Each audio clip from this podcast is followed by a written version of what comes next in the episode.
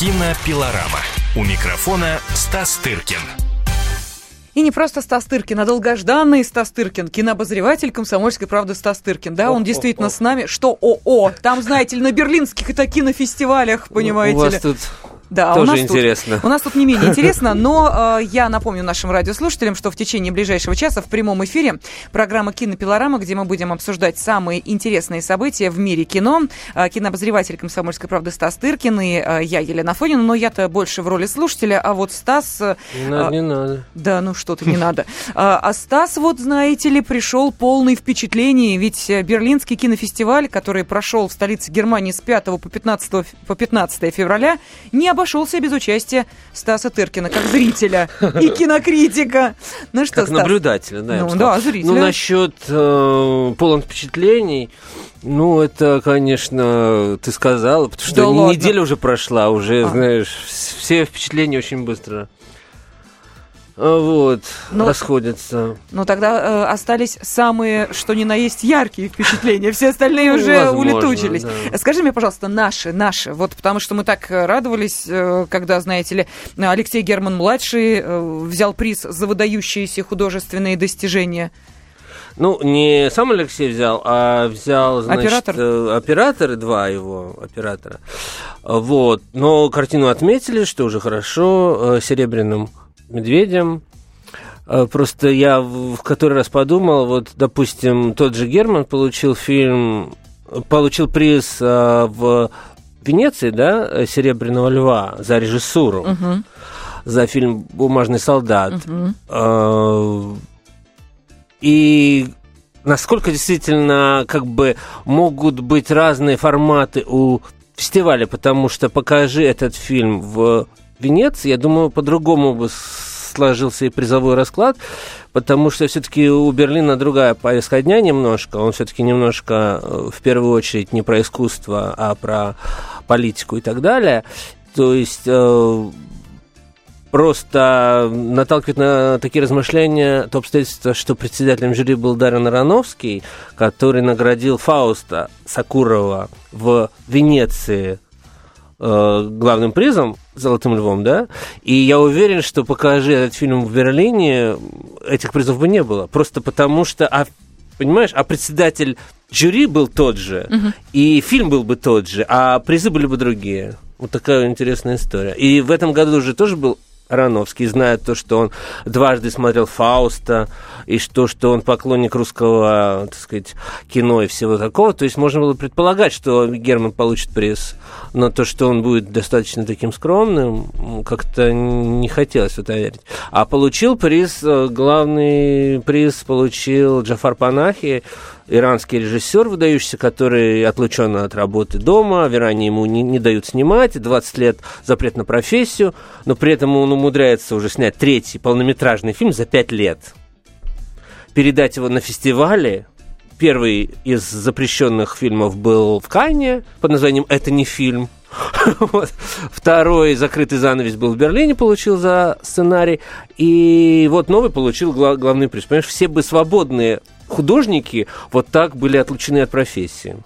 Да, ну, поневоле вспомнишь известное, что художник должен быть голодным еще добавить и без э, места жительства, без Да. гражданства, и тогда, ну, это, конечно, злая ирония. С другой стороны, Бог его знает, что вдохновляет человека на создание действительно хороших произведений, качественных, а настолько все-таки этот фильм вот для тебя, я не Нет. знаю, можно и ценить его категории хорош, не хорош, но тем не менее для зрителя э, победитель э, вот берлинского кинофестиваля фильм «Такси», он для широкой аудитории интересен или это такое узконаправленное кино?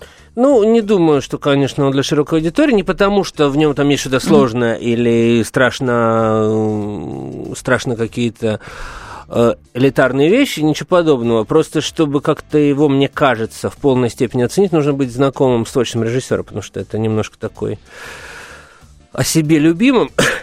Нужно, по крайней мере, знать э, о том, что э, сам режиссер играет таксиста, э, так сказать, ра- работает, можно сказать, таксистом, не от хорошей как бы жизни, да, что, в общем, он фиксирует своих клиентов как таксист, просто ставит камеру на как сказать, приборную панель, да, или как uh-huh. сказать, вот, и потом иногда поворачивает ее в, в, в лобовое стекло таким образом, что вот по законам там, по каким-то, вот он может, в такси типа он может снимать, да, а вот где-то там он как бы не может, понимаешь?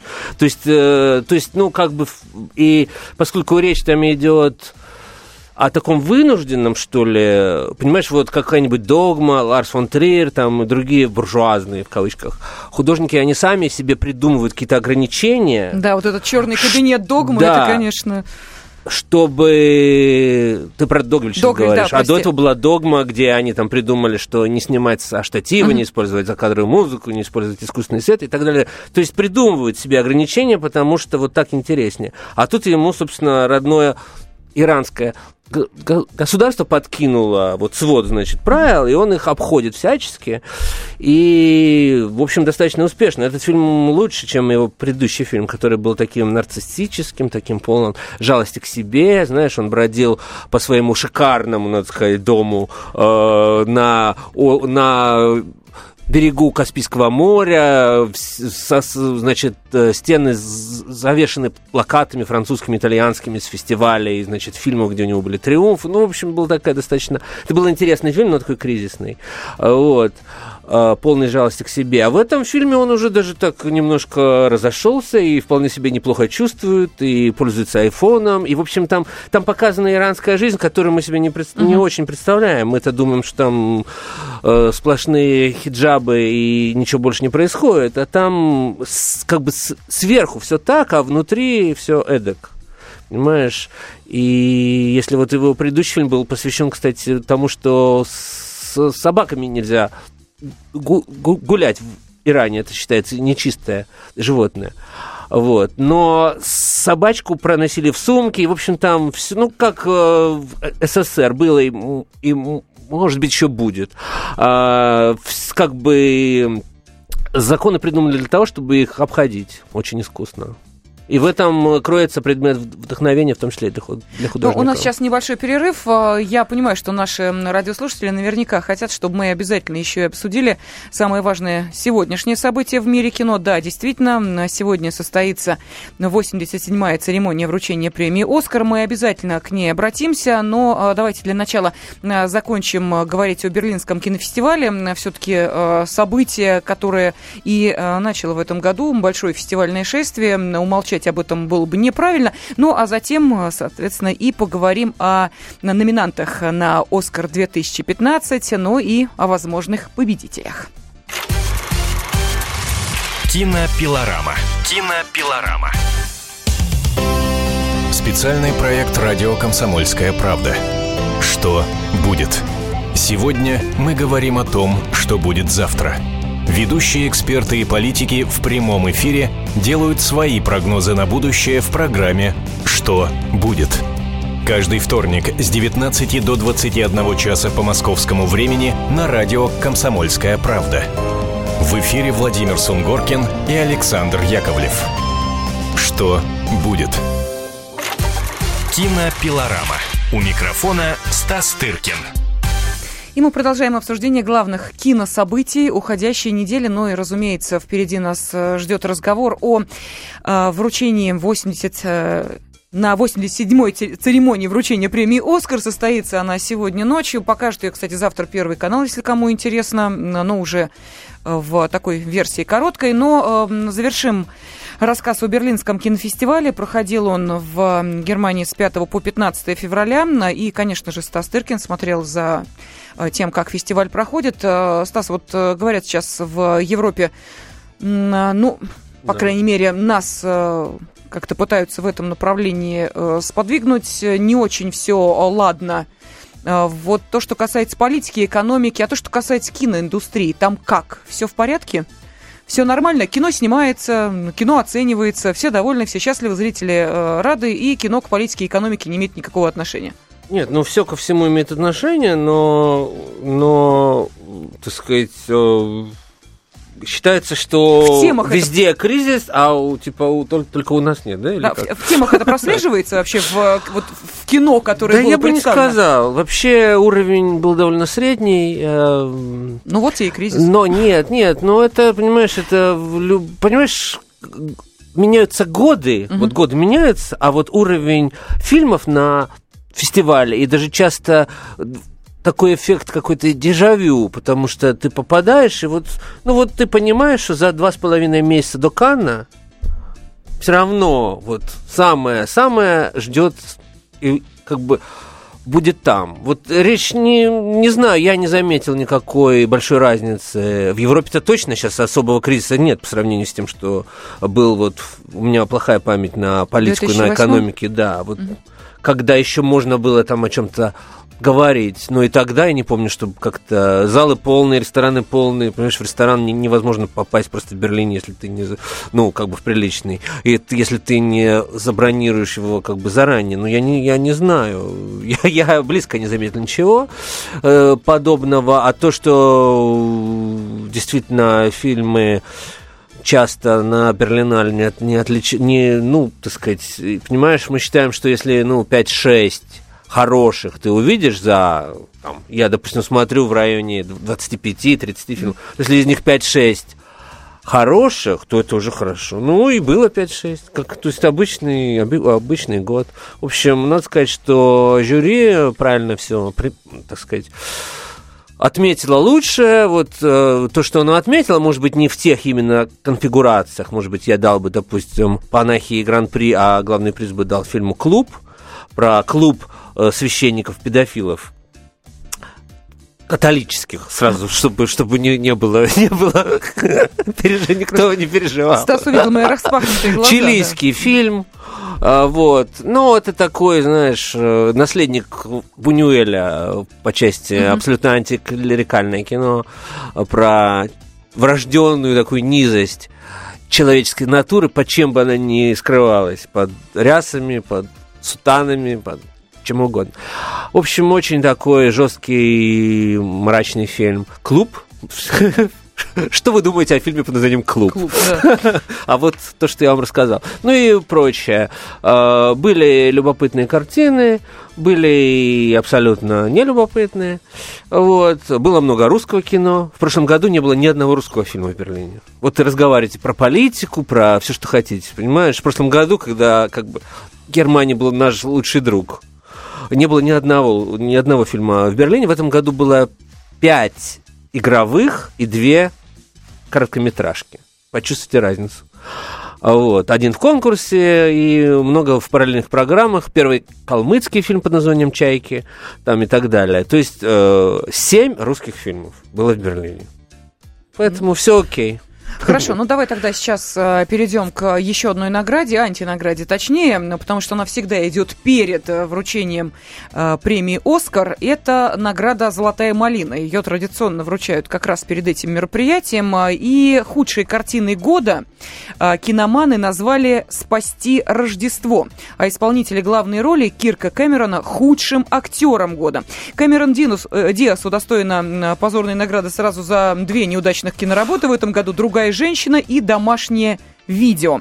Автор картины «Трансформеры 4. Эпоха истребления» Майкл Бэй признан худшим режиссером года. Ну как тебе этот списочек? Трудная работа у людей, вот, которые делают эту премию, отсматривать все худшее, да? Поскольку я такую премию не делал, я избавлен. Я не видел ни одного из перечисленных тобой произведений, но охотно верю, что, так сказать, так оно все есть. Ты знаешь, это народное мнение, потому что голосовать за эти киноработы, ну, точнее, за нелюбимые киноработы может абсолютно любой человек. Э, Нужно заплатить незначительный взнос за годовое членство в фонд «Золотой малины» и все. Ага. да, впрочем, и сами статуэтки, которые вручаются, но за ним, правда, никто не приходит Ну, в большинстве, да? Вот эти вот золотые малинки, э, они всего, как говорят, 5 долларов стоят, э, поскольку эта статуэтка покрыта краской золотого цвета. В общем, дешевая статуэтка за не очень яркие э, работы. Ну да. Ну, в общем, ты ни одной картины из Нет, нет, перечисленных не я видел. себя берегу.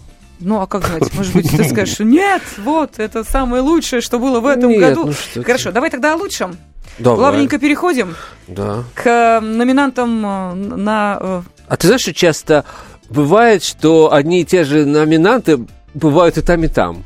И в «Золотой малине», и, и Да на ладно? «Оскаре». Да, да, ну, да интересно. это известные случаи, и даже были какие-то случаи, когда э, один и тот же человек получал и золотую малину, и Оскара.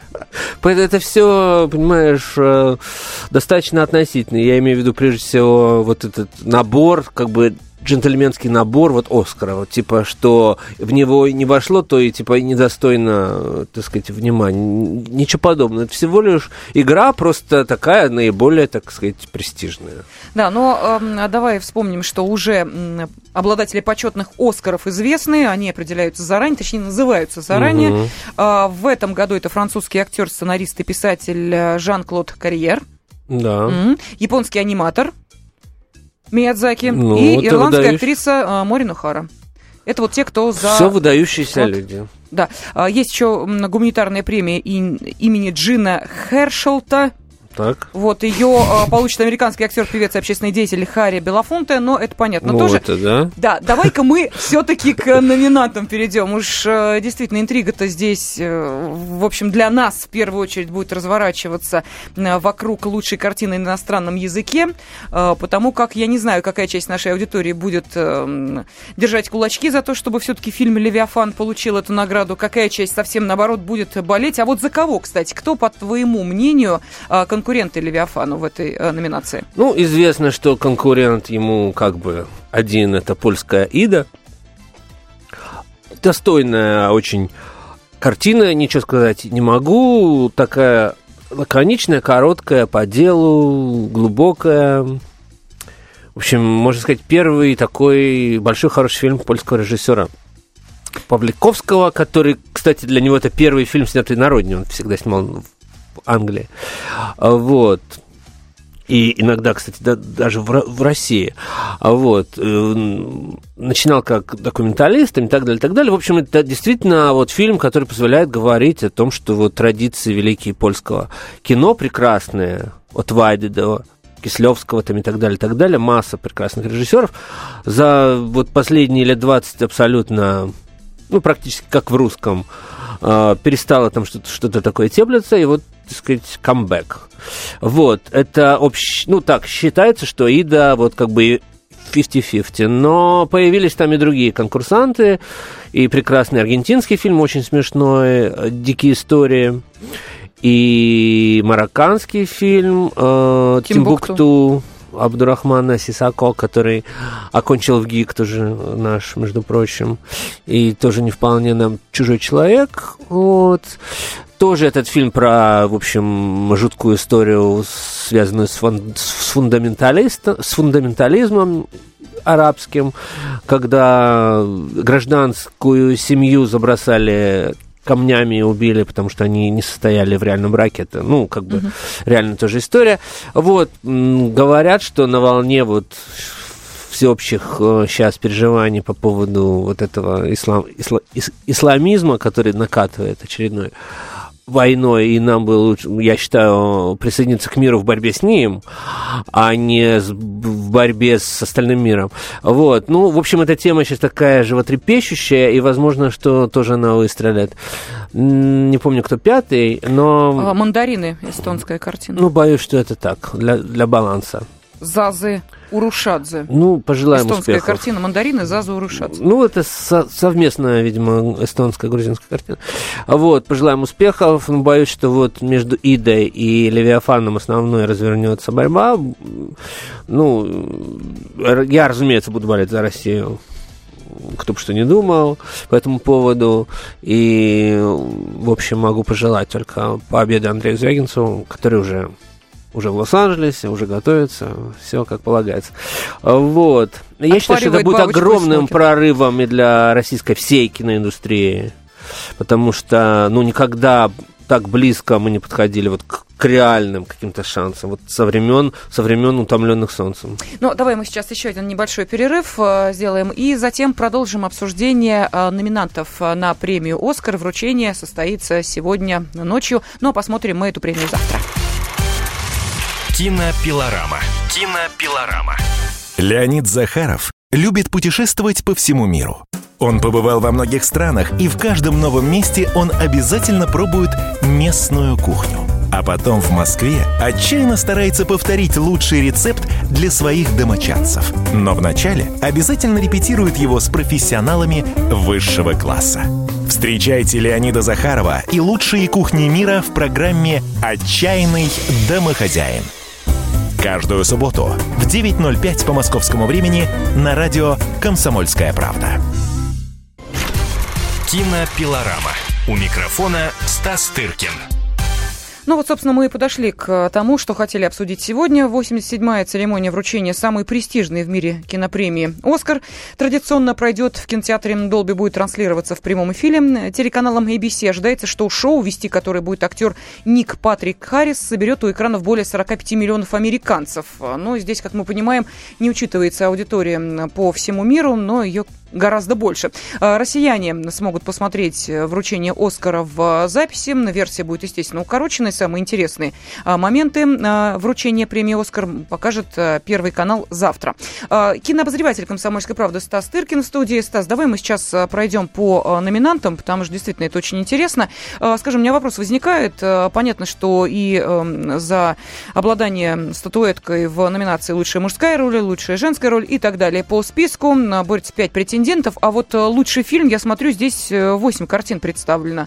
Это обычное э, явление? Это не всегда так было. По-моему, это происходит вот несколько лет только. Всегда было в номинации за лучший фильм 5 фильм, 5 mm-hmm работ так же, как и во всех остальных номинациях, но потом, буквально это произошло 3-4 года назад, когда стал падать рейтинг, телевизионный рейтинг у Оскара, да, и диктат э, телеви- телестудии был такой, телекомпании, которые транслируют это все и собирают деньги, разумеется, огромные на рекламу и на всем таком, Э, был таков, что вот реши, решено было расширить, а падал рейтинг почему? Потому что как бы широкой публике было не очень интересно смотреть за тем, как соревнуются, ну, такие фильмы, скажем, не для всех, да, вот там, грубо. И поэтому для того, чтобы расширить и чтобы туда попадали какие-то более-менее картины, которые видел и... Массовый зритель. Массовый зритель, который сидит у телеэкранов, а не только, чтобы он смотрел на платье, там, Джейло или там, не знаю, кого еще. Вот, для этого вот был расширен этот список, чтобы интрига была и для, для массовой публики. Ну, а сейчас давай перечислим эти картины, которые претендуют на звание «Лучший фильм э, этого года». Итак, это «Бёрдман», «Вселенная Стивена Хокинга», «Игра в имитацию», «Одержимость», «Отель Гранд Будапешт», «Отрочество Сельма» и «Снайпер». Вот э, по твоему мнению, э, между какими картинами может развернуться борьба за Оскар. Вот я в Берлине как раз посмотрел фильм «Сельма», о котором mm-hmm. меньше всего известно, да, снайпера, а, который будет у нас называться американский снайпер, а, чтобы никто не подумал, что какой-нибудь другой. А, вот. Еще покажут у нас, значит, после. И Сельма любопытный фильм. То есть по описаниям, по всему, это, конечно, никогда в жизни на такое не пойдешь. Но меня был последний день перед отъездом. Делать было мне нечего, я пошел посмотрел эту Сельму. Это про, значит, Мартина Лютера Кинга, про его марш, значит, против расизма в одном маленьком э, городке на, там, в юге американском, где к черному населению относились всегда чудовищно, и вот они шли мирным маршем. Э, первый не получился, потому что их избили, разогнали, убили каких-то людей и так далее. Э, за то, чтобы в, э, в этом конкретном городке Сельма, угу. это название города, были разрешены выборы для черных. И таким образом э, сменился суд, сменилась власть, сменилось все. И это, на удивление, очень здорово сделано, я хочу сказать. Ну, в общем, это из серии очень... Жизель, жизнь Нет, людей. нет, нет. Вот я, ну, как ты понимаешь, не самый большой, не сам, ну, так сказать, э, упрекнуть меня в большом интересе, интересе к Мартину Лютеру Кингу как бы не, невозможно. Но вот фильм меня, так сказать, взял за живое, и, и он очень, так сказать, релевантный по отношению вот к массовым каким-то движениям сейчас на нашем пространстве, потому что он показывает реально, что может сделать народ. Он может как бы выйти, как, когда это про, про, происходит по каким-то важным, действительно правильным причинам, и как э, меняется жизнь, как бы, вот как, как бы в результате этих поступков.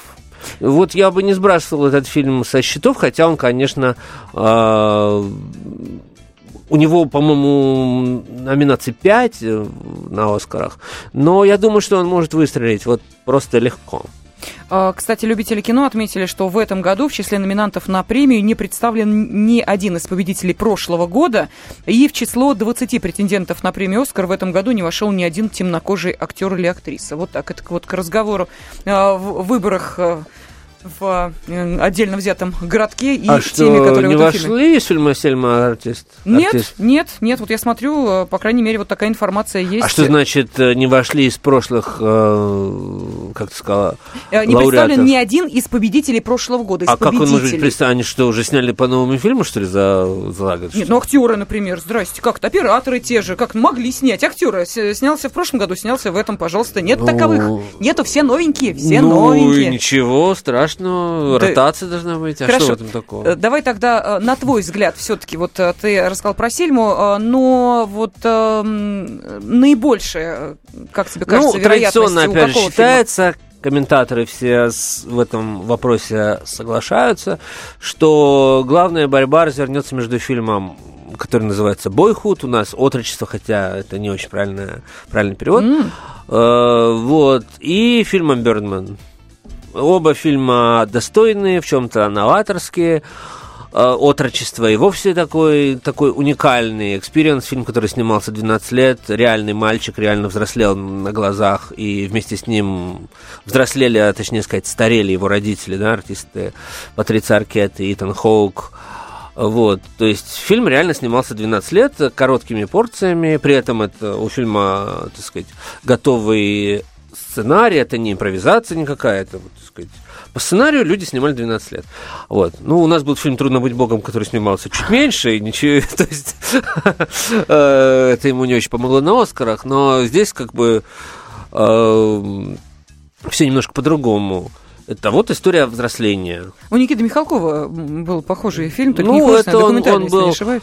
Документальный, Анна с 6 до Да, да, да, 18, он тоже снимался там короткими порциями, но это немножко другое. Там он снимал просто свою дочь, это было удобно во всех отношениях, а здесь, а здесь, да, э, ну что, Знаешь, все... домашние видео, ну которые да, снимают в общем-то, да, если ребенка, там- все это. А другом тут э, мальчики играют роль, понимаешь, так же, как и, как и другие артисты, которые растут и там девочки, там какие-то сестры. Ну, то есть они, то есть все э, люди играют роли. Это не, не реальная история, это не снято на видео, как кто-то там растет. А ты видишь, как артист играет роль, и как он меняется, как он из маленького хорошенького мальчика превращается в такого какого-то непонятного, Подростка. нечестного субъекта, да, и то есть, ну вот, и при этом там просматривается абсолютная режиссура во всем этом, очень, ну, как бы э, достаточно жестко, потому что, извини, за 12 лет можно за- забыть вообще, что ты делаешь, да, правда же? Слушай, ну у режиссера вот. нужно быть э, Э, очень очень мужественным рука, да, человеком э, с хорошей профессиональной Я уже не говорю о продюсерах, которые, ну, в американских условиях, в отличие от наших, где можно снимать фильм по 10 лет, некоторые режиссеры себе позволяют. То есть этот фильм не может быть э, э, э, с большим размахом, да, он, он, он очень скромно сделан, потому что э, если люди снимают 12 лет, они не могут рассчитывать на то, что это будет оплачено и компенсированы расходы прямо вот по выходу. Ну, то есть то есть по картинке, по всему это довольно скромное, так сказать, произведение, но это фильм, который вот материализует просто теорию Тарковского о том, что кино это запечатленное время. Вот ты видишь, как, как работает время на твоих глазах.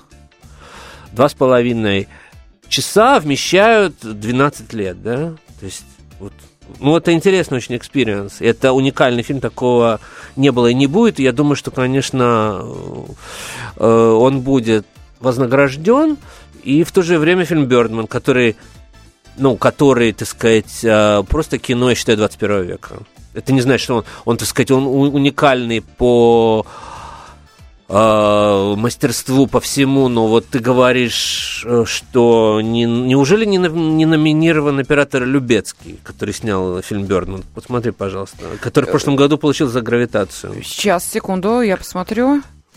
Э, Так, лучшая операторская работа Лукаш Зал, э, Ришард Линчевский, Это за Иду. э, Роберт э, Д. Йоумен, Эммануэль Любецкий. Ну вот. Неправильно пишут там твои Неправильно источники. пи- Нет, это не мои источники, как Да. ты понимаешь, да. Это вот э, кинолюбители Ну, любители ошиблись. пусть Да, есть отдыхают. Да. Мы на любителей давай даже не будем ссылаться.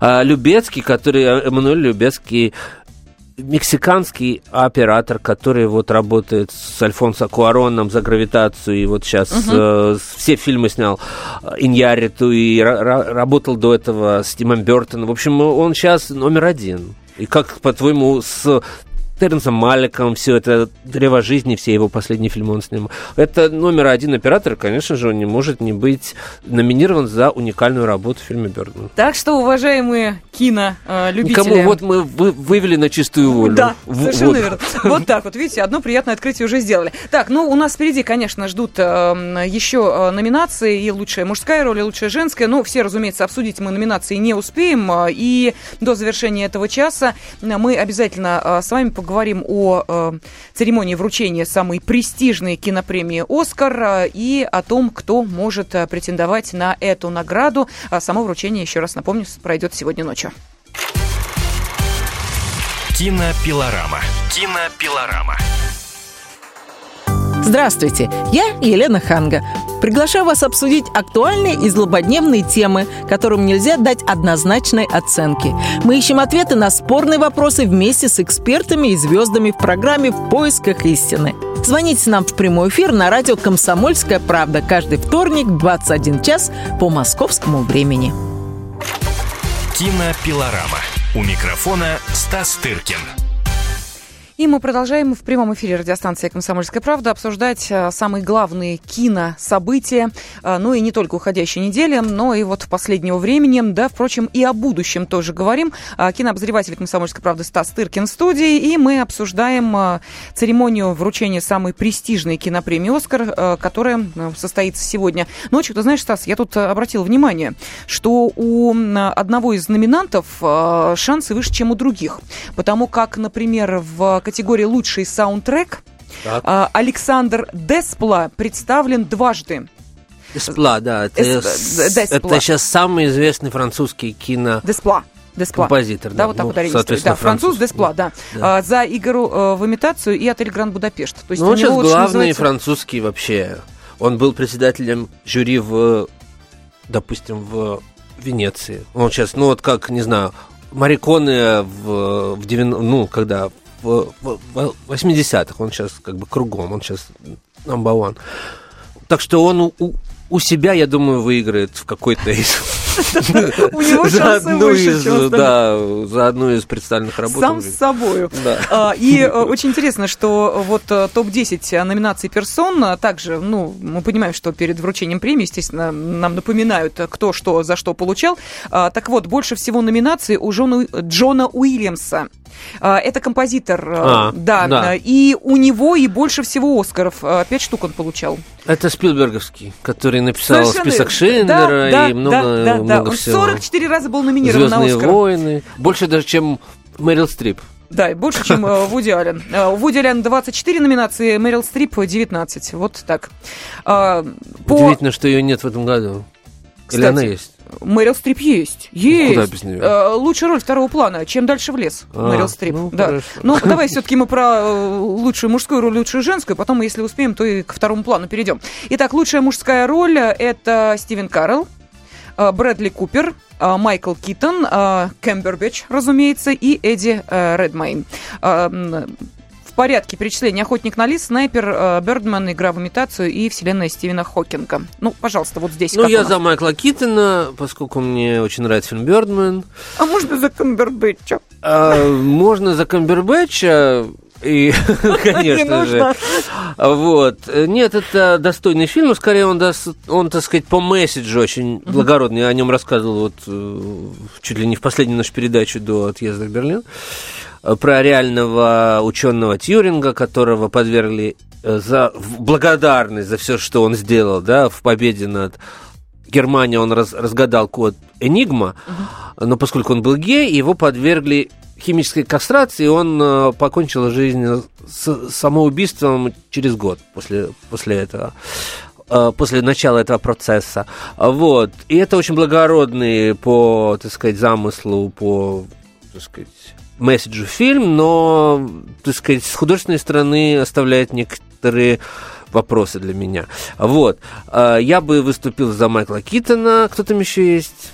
А, Стивен Карл, охотник вот на лис. Стив, Стив Карелл снайпер. тоже э, Карел. хорошая очень роль. Э, он как комический артист, я тоже про это рассказывал. Да-да-да, я помню. Э, охотник на лис. В общем, он впервые играет драматическую роль с накладным носом, да. А вот угу. на, на, на, накладной нос это вот убийственная штука. Я, я думаю, что вот либо Стив Карелл, либо Майкл Киттон. Хорошо, идем а, дальше по номинациям. Лучшая женская роль Фелисити Джонс, вселенная Стивена Хокинга. А, Розамунд Пайк, исчезнувшая, Ризу Уизерспун, Дикая, Джулиан Мур, все еще Элис и Марион Котияр, э, Два дня, одна ночь. Ну, в общем, полагают, что э, главное, так сказать, э, наибольшее, наибольшее количество шансов у Джулиан Мур – э, за роль в фильме Все еще Элис. Элис, да. Вот я могу честно вам сказать, что я не пошел смотреть этот фильм в Риме на фестиваль, про прочитав просто даже и синопсис э, про то, что это очередная, значит, больна Альцгеймером и так далее, так далее. А, вот. И я понимаю прекрасно, что Джулиан Мур изумительно играет, и все, но зачем мне это было смотреть, я так и не понял. При том, что в этом же году, в прошлом, у Джулиан Мур была прекрасная роль в фильме Кроненберга «Звездная карта». И вот за что, с моей точки зрения, надо бы награждать, вообще смелая, отчаянная роль, но этого фильма, как мы видим, даже нет mm-hmm. ни в одной из номинаций, потому что это сатира на Голливуд очень злая. Вот. И в последней сцене как раз там Джулианну Мур убивают статуэткой по башке. Только поскольку у Кроненберга не было Оскара и никогда не будет, он ее убивает канадским Оскаром, да? Но это очень смешно и зло, злая пародия, в общем. И, конечно, этот фильм, фильм нигде не представлен, но если победит Джулиан Мур даже хотя за вот такое вот пенсионерское кино, то все равно будет очень хорошо. А, так, ну вот э, у нас уже смс-сообщения появляются. Звягинцеву желают поражения. Какая прелесть. Да, Ольга из Екатеринбурга. И а, спрашивают, э, Интерстеллар не участвует ли в номинации на Оскар. Ну, вот... Это тот же пишет читатель, Нет, это который другой человек. Это, да, это два, два разных человека. А Интерстеллар участвует, он участвует э, в технических номинациях, конечно, и это правильно. Если у тебя перед глазами список. Да, ты... вот я смотрю, лучший звук, э, лучший монтаж звука, это я все перечисляю ну, номинации, да, в которых да, Интерстеллар участвует. Э, лучшие спецэффекты, э, лучший саундтрек, это вот все, все, что касается лучшее художественное оформление. Это вот нашему слушателю, который спрашивал именно про эту картину. Вот я сейчас перечислила, где он представлен, в каких номинациях он может получить награду. Так, ну что, перескакиваем мы, наверное, второй план мужской и женской роли или нет? Ну, почему уже ну, не хорошо, перескочить? Ну, да, да. А, ладно. Тогда лучший режиссер? Режиссер фильма «Охотник на лис» Беннет Миллер. Отрочество Ричард Линклейтер. Помогай мне, да. Отель Гранд Будапешт О.С. Андерсон. Бердмен это Иньяриту.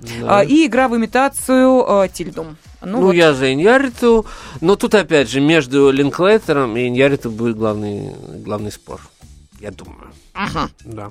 А, чем вызваны твои предположения? Так я же все озвучил уже. Хорошо. Да, э, сценарий трогаем, нет? Дальше идем. Ну, можно и сценарий. Ой, сценарий здесь у нас Бёрдмен, Охотник на лис, Отрочество, Отель Гранд Будапешт и э, Стрингер. Вот Стрингер появился, его не было в предыдущих номинациях, а так все практически. А что за Стрингер? Стрингер? Ну, давай посмотрю, что а за стрингер. сценарист? Так, а, криминальная драма, события, которые разворачиваются в современном Лос-Анджелесе, расскажет историю молодого парня, открывавшего, открывшего для себя подпольный мир независимой криминальной журналистики. Режиссер Дэн Гилрой, сценарий Дэн Гилрой, композиторы, оператор ДДДДД, актеры Джейк э, Джилленхол. Да, да, да. Ну, не да, знаю, да. это все так. Э, я думаю, что либо либо Вес Андерсон, либо либо вот те же товарищи, все равно, понимаешь, все будет крутиться вокруг двух-трех фильмов.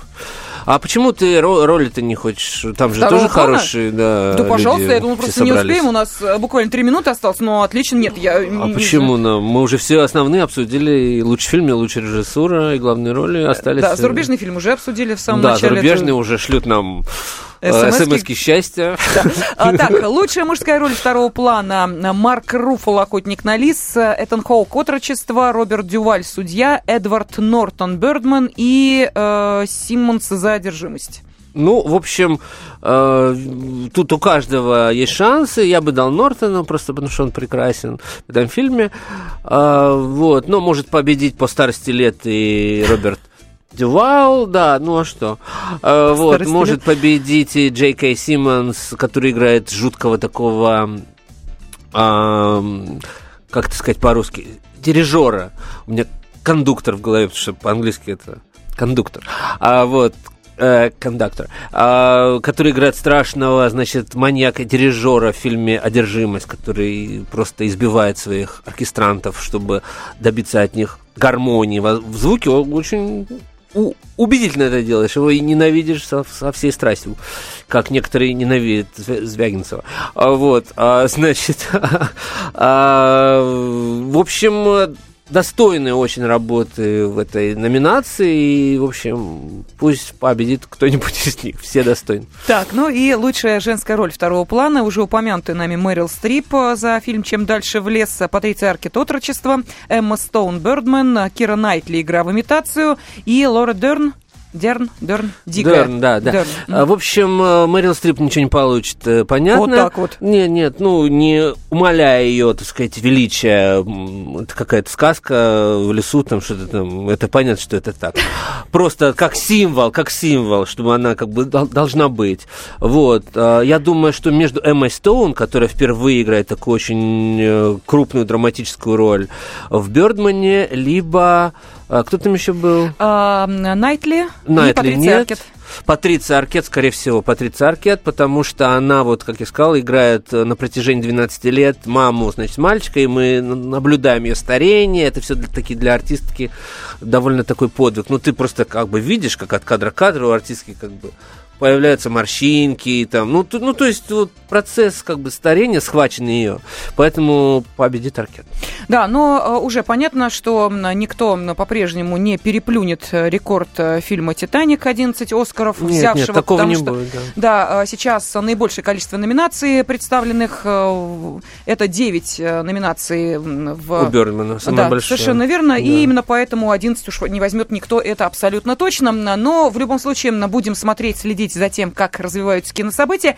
А в студии был кинообозреватель «Комсомольской правды» Стас Тыркин и я, Елена Афонина. Как не пропустить важные новости? Установите на свой смартфон приложение «Радио Комсомольская правда». Слушайте в любой точке мира. Актуальные новости, интервью, профессиональные комментарии. Удобное приложение для важной информации. Доступны версии для iOS и Android. Радио «Комсомольская правда». В вашем мобильном.